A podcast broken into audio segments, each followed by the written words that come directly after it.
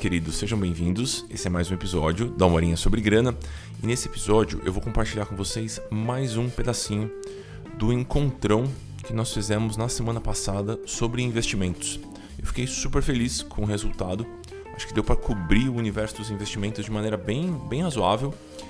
E neste episódio eu vou destacar um pouquinho a renda fixa e a renda variável, que são conceitos básicos que você deveria buscar compreender caso queira iniciar nos investimentos. Esse é um ponto importante. Às vezes eu vejo as pessoas ah, se debatendo com os ativos. Ah, é melhor comprar essa ação, é melhor comprar esse CDB, quando na verdade os conceitos básicos não foram entendidos. Uma vez que você entende os conceitos básicos, fica tudo muito mais fácil. Então, esse é o primeiro ponto. Além disso, falei um pouquinho sobre as modalidades de rentabilização dos títulos de renda fixa. Então, pós-fixado, pré-fixado, o IPCA+, super útil também para quem está querendo dar os, o segundo passinho no mundo dos investimentos. Então, ah, já fiz minha reserva de emergência, agora eu estou querendo fazer os próximos aportes e ver como é que eu estruturo a carteira. E para finalizar, eu monto com vocês uma, uma carteira, rascunho uma carteira junto com vocês, e eu acho que pode ser bastante útil para quem está se sentindo ou um pouco perdido ou refém do gerente do banco ou assessor da corretora. Tá bom? Espero que vocês, que vocês gostem. Turminha que já está entrando no Dinheiro Sem Medo, vocês são muito bem-vindos. Ontem foi um dia muito legal. Eu recebi, conversei com um montão de gente, alunos novos que estão chegando agora por conta da abertura dessa turma, tanto do Dinheiro Sem Medo quanto do Finanças para Autônomos, tá bom? Agora, sem mais delongas, fiquem aqui com mais esse pedacinho do nosso encontrão. Se você pegar todo mundo dos investimentos e, ah, bom, eu preciso encaixar as coisas em algum lugar. Você vai conseguir encaixar em um desses dois guarda-chuvas: renda fixa ou renda variável. E eu tenho certeza que vocês já cruzaram com esses termos em algum lugar. E quero respostas boas. O que, que é a renda fixa? Por que, que ela chama renda fixa? Ela é, ela é porque ela é segura? É porque ela não, não, faz, não, não se mexe? É porque ela tem baixa volatilidade, igual alguém comentou no chat, porque é previsível, porque ela é estável? Hum, quase, quase chegamos lá, quase chegamos lá. A renda fixa se chama fixa porque a gente tem uma previsibilidade. Não é porque ela é segura. Existem investimentos de renda fixa que são menos seguros do que investimentos de renda variável. Então, quando vocês falam, ah, isso aqui é um ativo ou é um investimento de renda fixa, tudo o que você pode assumir é que ele é previsível, não é que ele é seguro. Mais uma vez, quando você está comprando um investimento de renda fixa, você não pode dizer, ah, é um investimento seguro. Você consegue dizer que ele é previsível. Tá bom? Tem diferença entre, essa, entre essas duas coisas. Debaixo deste guarda-chuva da renda fixa, a gente tem uma sopa de letrinhas enorme. Vou colocar essa sopa de letrinha aqui. Então a gente tem a renda fixa pública e a renda fixa privada. A renda fixa pública é oferecida pelo governo, a renda fixa privada é oferecida, obviamente, por entidades privadas. Qual que é o investimento de renda fixa público? Tesouro direto, exatamente. Legal. Então, é, vocês acreditaram em mim que a gente tem a renda fixa, a renda variável. A renda fixa oferece uma previsibilidade. A renda variável, não. Na renda variável, o que, que a gente tem? A gente tem as ações, a gente tem as opções, a gente tem as criptomoedas. Ai, meu Deus, a gente tem, a gente tem os fundos imobiliários aqui. Bem, fundo imobiliário é um investimento meio capcioso, ele está um pouco lá, um pouco cá. Vou falar sobre isso já. Toda vez que a gente estiver buscando uma certa previsibilidade, toda vez que a gente quiser ter um controle, algum controle sobre o que vai acontecer, a gente deveria ficar aqui na renda fixa. Toda vez que a gente pode abrir mão desse controle, a gente pode, talvez, se tivermos perfil, se tivermos vontade, migrar para renda variável. Ontem surgiu uma reflexão interessante no Instagram. A pessoa falou assim: ah, renda variável é avançada e renda fixa é básico. Não, não é isso, pessoal. Não é isso. Quando a gente. Vou voltar para o ponto mais importante dessa aula, que é esse pedaço que está aqui. Toda vez que a gente estiver conversando sobre curto ou sobre médio prazo, e aí, de novo, é a minha tese de investimentos, é no que eu acredito. Eu, Eduardo Amuri, não é a economia, não é o mercado financeiro, sou eu. Toda vez que a gente estiver conversando sobre curto e médio prazo, a gente vai fingir que a renda variável não existe. Por quê? Porque para o curto e para o médio prazo, na minha opinião, investir em renda variável é pedir para ter uma gastrite. É isso o que eu acredito, falando o português bem claro. Então, se a gente está trabalhando com prazos menores do que 10 anos, siga o meu conselho. Siga o meu conselho. Deixem a, a renda variável para lá. Acho que essa é uma, uma base importante para essa aula. Por quê? Por mais que alguém diga que consegue prever o que vai acontecer, por mais que alguém diga que consegue fazer uma leitura do mercado através de gráficos, de astrologia, do que for, não existe nenhuma garantia. Para o curto e para o médio prazo, não existe nenhuma garantia que a renda variável vá performar de uma maneira razoável. Então pense em que catástrofe seria. Você está poupando para construir uma casa. Você quer construir uma casa em 2029, né? E, então são sete anos a partir daqui. E aí você fala, vou colocar tudo em renda variável. Aí você vai lá, tá colocando seu dinheiro todo mês, trabalhando pra caramba, colocando dinheiro lá todo mês por um prazo de sete anos. 2029 você vai construir a casa.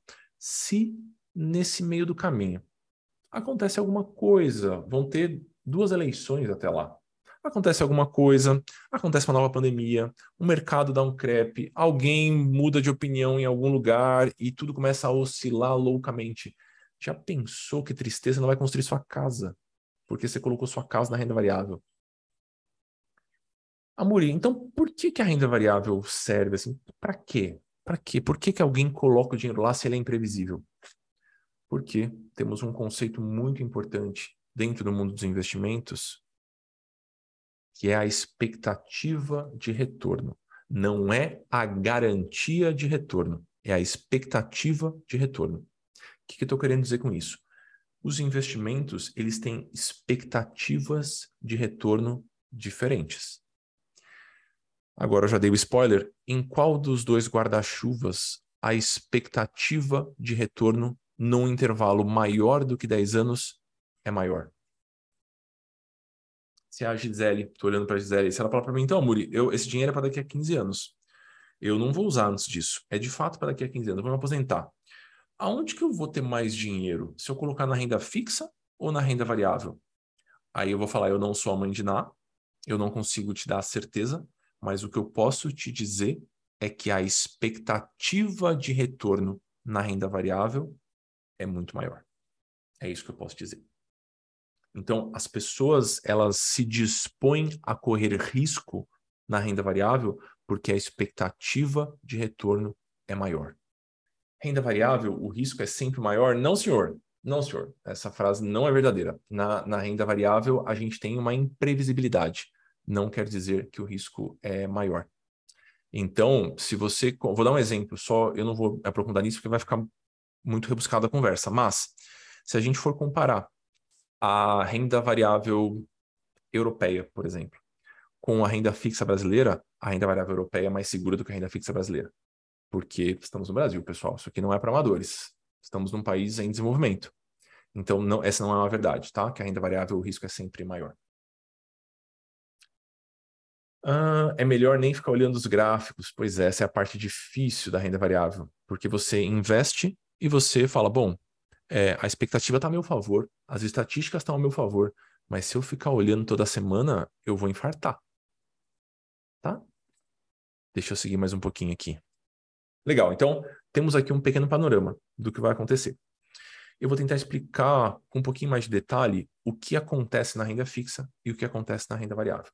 Na renda fixa, salvo pequenas exceções, a gente empresta dinheiro para alguém.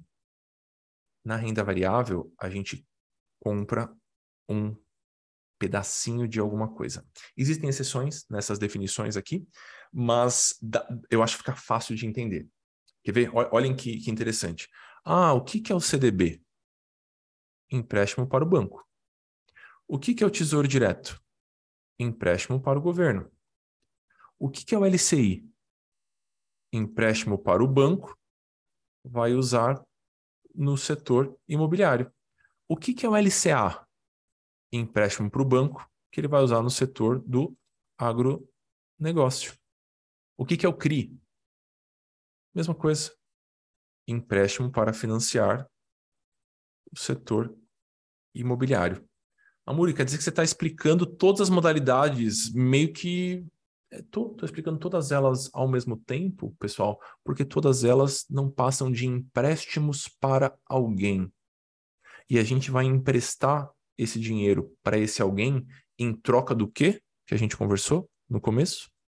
Em troca de uma rentabilidade.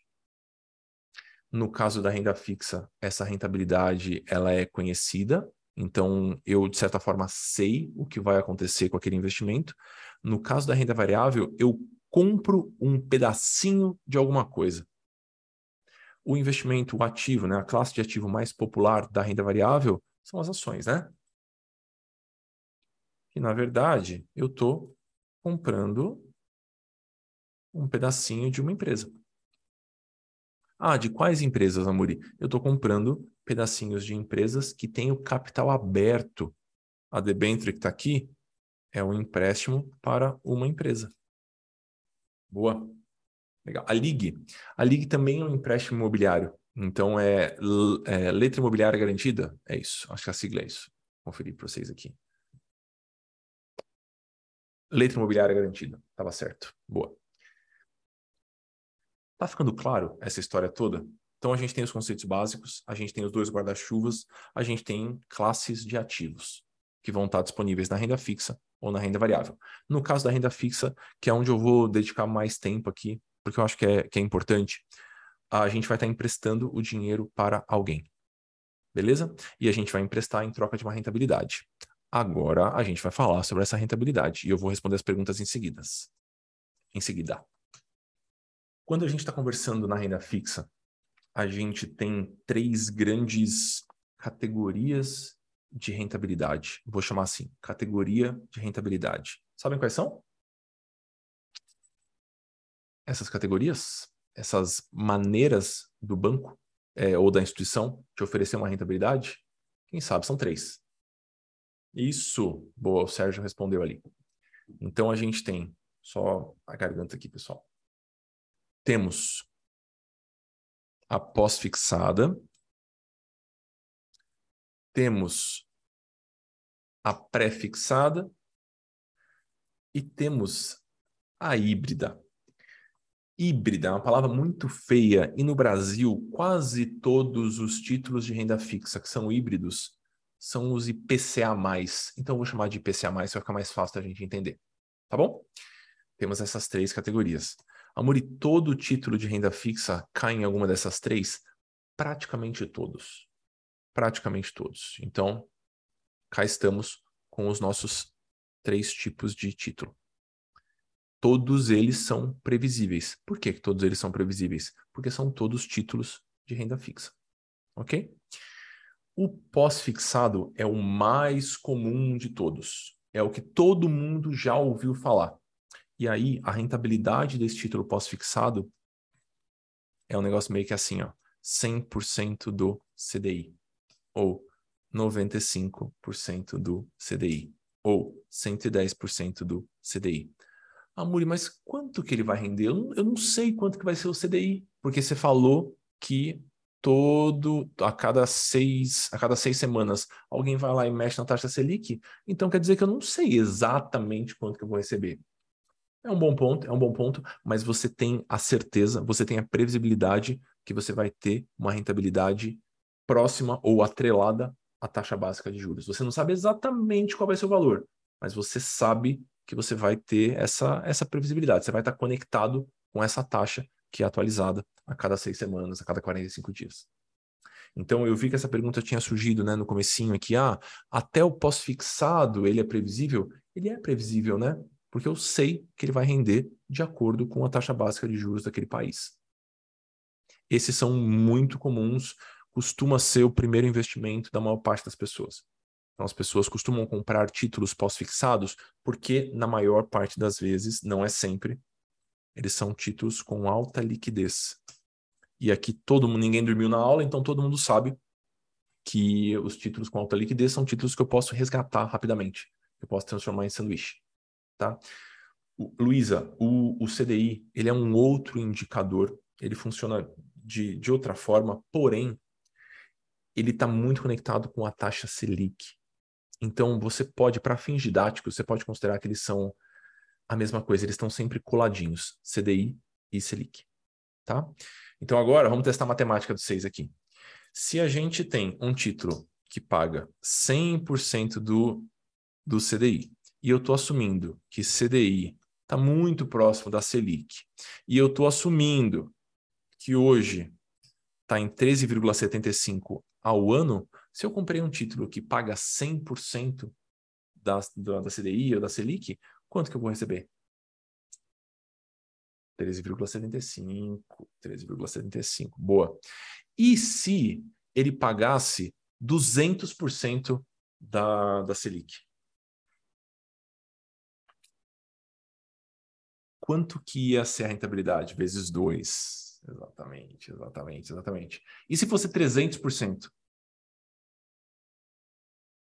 Boa. E se fosse 95%? Aí ficou difícil, né? Um tiquinho menos, um tiquinho menos, é isso, né? Boa. Então tá bom. Então tá bom. Então, acho que tá, tá claro aqui para vocês que ele é pós-fixado porque ele está atrelado a uma taxa que vai ser alterada, que vai ser manipulada depois, no pós. Por isso que ele chama de pós-fixado. Eu lembro quando eu comecei a estudar esse assunto, tá, 2007, 2008, assim, que eu mergulhei nesse universo, que eu falei, por que, que é pós, né? Aí depois eu falei, não, é pós, porque essa taxa vai ser definida no pós. Eu compro sabendo que é 100% do CDI, mas eu não sei quanto que vai ser o CDI. Isso vai ser definido depois. Eu sei que eu vou acompanhar o CDI. Tá bom? Alguém fez essa pergunta, eu vou responder ela de novo aqui, porque eu acho que ela é importante. Se eu tenho um investimento que rende 100% do CDI, vamos por um CDB. Um CDB que rende 100% do CDI, e eu tenho o Tesouro Selic, eles são investimentos parzinho eles rendem basicamente a mesma coisa. Porque o Tesouro Selic, como o próprio nome diz, rende a taxa Selic. Beleza? Essa aqui é a primeira categoria, muitas pessoas começam por ela. Ah, mas então existe o todo, é, CDB, é isso? CDB que paga pós-fixado, que paga 100% de CDI? Pode ser. É um LCI que rende 100% de CDI? Pode ser também. É um LCA que rende 100% de CDI? Pode ser também. A gente pode ter todos esses títulos aqui da renda fixa pós-fixados. Então são coisas diferentes, né? Uma coisa é eu entender que dentro da renda fixa existem CDBs, existe Tesouro Direto, existe LCI, existe LCA, existem CRIs e por aí vai.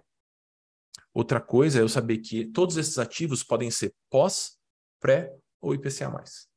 Então é uma outra categorização que a gente está considerando aqui. Beleza. Temos o pós-fixado. Temos o pré. No pós, eu vou entender qual vai ser a rentabilidade depois e ela vai estar atrelada a um indicador. O que, que vai acontecer no pré? Que é um título que as pessoas adoram. Quando é que essa rentabilidade vai ser definida? Na compra, né? Ela vai ser definida antes. Então, os títulos pré-fixados são títulos que as pessoas adoram, porque elas falam: Meu Deus do céu, não importa o que aconteça, eu vou ter essa rentabilidade aqui. É um título confortável de comprar muito perigoso na minha opinião, mas um título confortável de comprar. Como é que é, funciona essa rentabilidade aqui dos títulos pré-fixados? É um valorzão fechado. Ah, rende 10%, rende 12%, rende 15%. Geralmente ela é definida ao ano. Boa. Então a gente contrata e não importa o que aconteça, eu vou ter essa rentabilidade ao ano. Geralmente, os títulos pré-fixados possuem liquidez baixa. Não são todos, mas eles possuem liquidez baixa. Vou explicar o porquê do perigo. Porquê do perigo já. Legal, então eu tenho um título pré-fixado que ele me retorna um valor fixo. E eu sei qual é esse valor. Logo no começo. Então, se eu abrir o Tesouro Direto, olha como vai ficar fácil agora. eu tenho um título pós-fixado que ele vai render a taxa Selic. Esqueçam esse rabicho por enquanto. Ele vai render a taxa Selic. E aqui em cima eu tenho títulos pré-fixados. Olha a rentabilidade aqui, redondinha. É isso aqui. Não importa o que aconteça, se você comprar esse título e você segurar esse título até 2025, que é o vencimento, você vai receber 11,69 ao ano. Não parece muito bom? Não é muito legal? Você sabe exatamente a rentabilidade que vai acontecer. Porém, qual que não existe almoço grátis, né, no mundo dos investimentos? Qual que é o qual que é o problema? Qual que é a questão aqui? Vamos supor que não no Brasil, isso. Vamos supor que a Letícia, que está conversando ali no chat, ela falou assim: não, maravilhoso, comprei um título, paga 10% ao ano. Não importa o que aconteça. Comprei o título, ele vai render 10% ao ano. Aí ela está super feliz, porque no ano que ela comprou, a inflação foi 5% só. Então, se rendeu 10, pô, rendeu a inflação mais 5%. Bom demais, né? Só que no ano seguinte a inflação foi para 12%. E o título dela rende 10 só. Que aconteceu com a Letícia? Ai, Jesus. Ai, Jesus. A Letícia chorou. Ela ficou triste, porque ela comprou um pré-fixado que não bateu nem a inflação. Então, isso. Perdeu grana, fico triste, chora. É, é isso, é isso. Uma opinião polêmica minha aqui, de novo, não é uma questão é, da, da economia, é uma opinião minha, planejador financeiro. Né? Eu não, não acho que as pessoas físicas, né, como nós todos estão aqui nessa salinha, quantas pessoas tem aqui? Temos 200 pessoas aqui. Eu não acho que essas pessoas deveriam comprar títulos pré-fixados. Eu acho que ele é um título que, para você fazer uma boa compra, você precisa fazer uma leitura do mercado muito grande e, mesmo assim, você vai correr um risco gigante de errar. Então, na minha opinião, e é só a minha opinião, pessoal, não existe uma regra para isso. Os títulos estão disponíveis, a corretora vai te oferecer. Eu acho que não vale o calor que você vai passar, não vale a gastritezinha que você pode sofrer. Então, eu não gosto desta modalidade de títulos aqui. Não gosto. Acho que as pessoas que tentam adivinhar o que vai acontecer geralmente perdem muito tempo e aí passa o dia olhando para a tela do computador, com a tristeza, né? Pensando em investimento o dia inteiro. E o resultado não costuma ser tão bom. Então, eu não gosto é, dessa, dessa abordagem, né? Cláudia perguntou, mas agora com a Selic alta não vale? A tendência não é só baixar? Cláudia, tomara que seja só baixar a tendência. Mas não existe nenhuma, nenhuma, nenhuma, nenhuma garantia. Não importa se Lula for eleito, não importa se o Bolsonaro for eleito, não importa se o Ciro for eleito, não importa o que aconteça, não existe nenhuma garantia. Nenhuma garantia. Quem te disser que essa garantia existe, ela está querendo te vender uma imagem de alguém que sabe tudo, ela não tem como saber. Não existe como saber. Tá? Então, o Cid falou que no Brasil a tendência é o caos. Tomara que mude, tomara que mude, mas é isso, é o que está acontecendo por enquanto. Então, eu deixaria esse título de lado, apenas a minha opinião, não é a economia, é só a minha opinião. Tem coisas que eu estou explicando para vocês, são conceitos da economia, são conceitos dos investimentos. Esse aqui não é um conceito de investimento, é a minha opinião. Legal. Temos a renda fixa híbrida. Eu adoro este aqui. Qual, como é que funciona essa história aqui? Você recebe a inflação mais alguma coisa. Beleza? Então eu recebo a inflação mais alguma coisa. É o tal do IPCA mais 4, IPCA mais 5, IPCA mais 6, de novo, ao ano, ao ano, ao ano. Beleza? Então aqui eu tenho a garantia do que a gente chama, que é um conceito muito importante no mundo dos investimentos também, que é o conceito de juro real. O que, que é esse conceito de juro real? É o que rendeu acima da inflação. Então, se eu tenho um investimento que vai render a inflação mais alguma coisa, eu tenho, de certa forma, uma garantia que eu vou receber a inflação, que é a correção do valor, mais alguma coisa. Essa alguma coisa, que eu vou pintar de vermelho aqui, a gente chama de prêmio. Então, quando algum colega seu, que é o sabichão dos investimentos, fala, não, esse título está com um prêmio de 4%, ele está querendo dizer provavelmente que é a inflação mais 4%. E o, o IPCA, é, obrigado pela explicação da Maria ali, ele é um indicador de inflação, uma cesta que a gente usa para medir a inflação. Tá? Então, eu gosto bastante desse título porque é, uma, é um jeitinho da, de uma pessoa que não tem grandes, grandes, grandes conhecimentos, nem tem muito tempo para pensar sobre essa questão, é um jeito dela garantir um desempenho muito sólido. Muito sólido. É provável que ela bata a maior parte dos gestores profissionais que trabalham com fundos de investimento e com opções super arrojadas, só com um título atrelado à inflação. É provável que ela bata a maior parte dos gestores só com títulos atrelados à inflação. Qual que é o, a pegadinha aqui, o puro do gato? Possuem liquidez baixíssima. Isso quer dizer que eu tenho essa rentabilidade garantida se eu levar o título até o final. Amuri, mas dá para sacar antes? Na maior parte das vezes dá para sacar antes. Mas caso você saque antes, você não vai ter a garantia da rentabilidade que você contratou. Beleza? Deu para entender esse ponto aqui? A Tamires perguntou quais são os títulos híbridos, né? Ó, vamos começar pelo tesouro direto, que é fácil? Dá uma olhadinha aqui na minha tela. Então, pensa nesses aqui, ó, que estão em vermelho, que eu estou destacando. Eles rendem a inflação mais 5,5. Eu posso começar com R$ reais e eu tenho a garantia dessa rentabilidade se eu levar o título até o vencimento, e o vencimento é no dia 15 de 8 de 2026. Existem LCIs IPCA+, CDB IPCA+, LCA IPCA+, debentures IPCA+. Então a gente pode ter inclusive uma LCI pós-fixada ou uma LCI pré-fixada. Então, a maior parte desses títulos que estão aqui, listadinhos aqui, eles podem ser pós, pré ou IPCA+ eles sempre estarão identificados com IPCA+, atualmente no Brasil, sim. Mas há pouco tempo existem híbridos que são, por exemplo, IGPM mais alguma coisa, ou INCC mais alguma coisa. Existem outros indicadores de inflação. IGPM é um deles, o INCC, por exemplo, mede a variação no setor da construção civil, mas não compliquem o, o, o, mais comum e o que vocês vão ver em todas as plataformas de investimento é o, é o IPCA. Então, já entendemos as modalidades de rentabilidade, já entendemos aqui os dois guarda-chuvas. Beleza?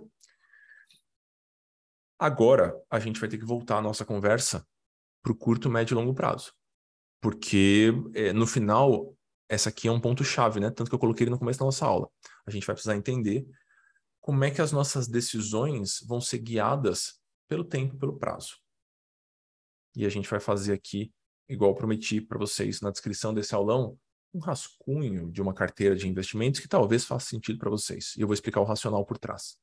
Geralmente a gente precisa ter uma camada de curto prazo para reserva de emergência e outros projetos uma viagem que vai acontecer em algum momento, uh, trocar o sofá da sala no ano que vem, fazer uma reforma, comprar uma casinha para cachorro, o, o que for no curto prazo. No curto prazo, estamos considerando aqui menor do que dois anos. Então, geralmente, as carteiras de investimento têm essa reserva de curto prazo.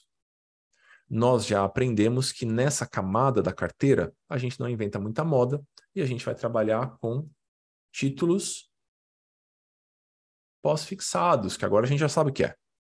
Então a gente geralmente vai buscar aqui 100% do CDI, um Tesouro Selic, alguma coisa desse sentido. Então é uma, uma resposta breve para quem está buscando uma reserva de curto prazo. Eu acho a poupança super ok, pessoal.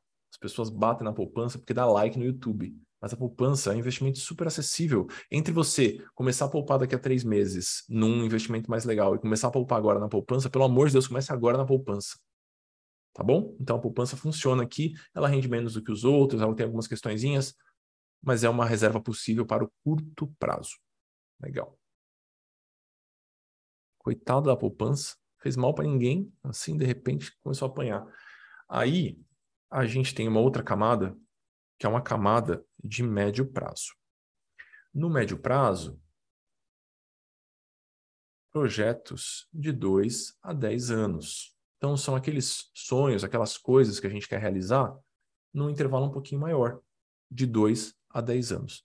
Para esta camada da carteira, na minha opinião, a maior parte das pessoas vai se dar bem com títulos atrelados à inflação. Amor, essa é a regra da economia? Não, essa é a minha opinião.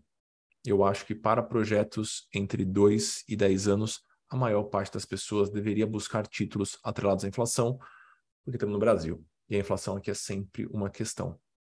Amor, não era melhor colocar tudo no Tesouro Selic, porque hoje ele está maior do que a inflação? Não, não faça isso, por favor. Não faça isso.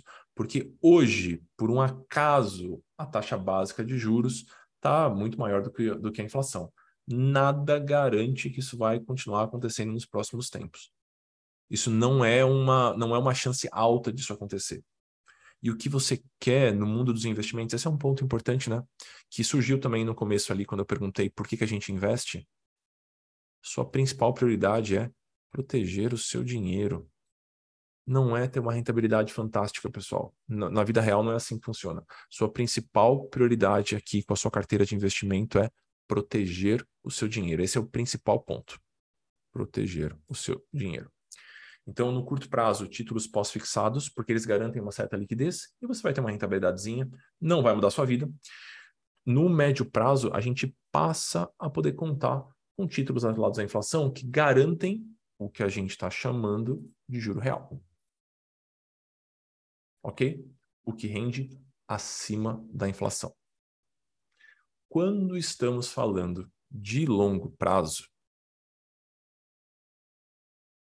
aí é que a gente começa a ver a mágica acontecendo no mundo dos investimentos. É aqui que a rentabilidade começa a fazer diferença, quando a gente está trabalhando no longo prazo. Então, projetos mais longos do que 10 anos.